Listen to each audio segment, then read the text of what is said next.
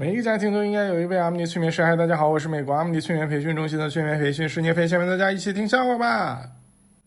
曾经，小明连想都不敢想，有一天居然能够牵着女朋友的手，在马尔代夫的沙滩上晒太阳。现在，小明敢想了。刘备他们几个桃园三结义。然后呢，想让赵云也加进来，也一起拜一拜。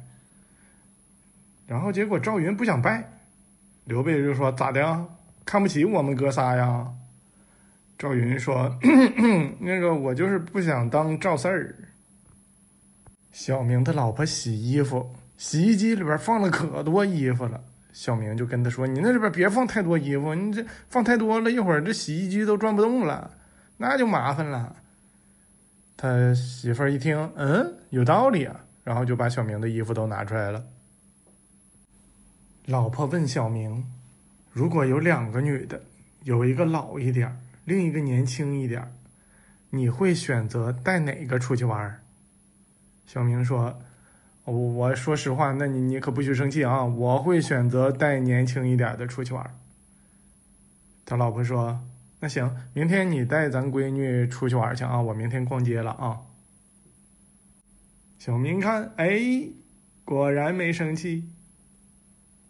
小明的老婆刚学完开车，因为紧张，所以开车的时候啊，就必须一直让小明陪着聊天后来呀，小明没空陪着他一直坐车呀，他老婆自己开车咋办？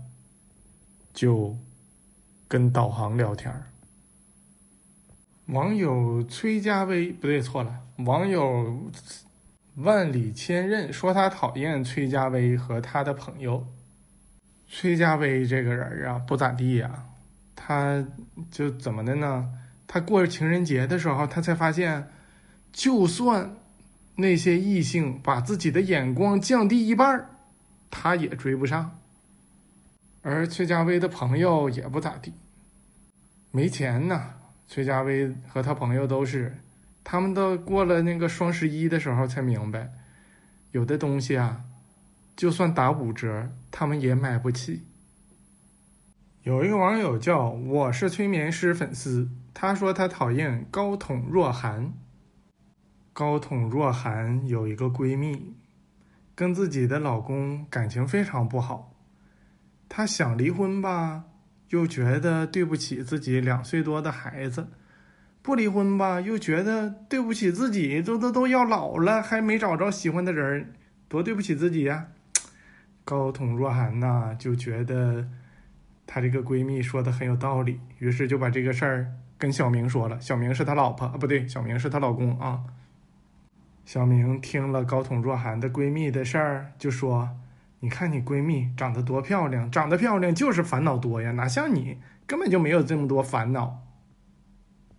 高筒若涵和她的闺蜜走在路上，高筒若涵双手合十祈祷，希望掉下一捆钱把她自己砸死。她闺蜜也祈祷，希望掉下一块钱砸死高筒若涵，这样就没有人和她分钱了。高筒若涵。掉头发，他感觉自己就像一个蒲公英一样，都不用别人揪他头发，只要别人对着他打个喷嚏就没了。小明经历过很多次非常失败的恋爱，其中最失败的一次是对方谎报性别。小明认为，一个女生如果长得好看的话，就叫小姐姐。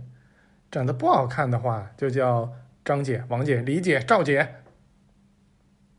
小明学了一个成语，叫凿壁偷光，就是晚上借着邻居家的这个烛烛光读书。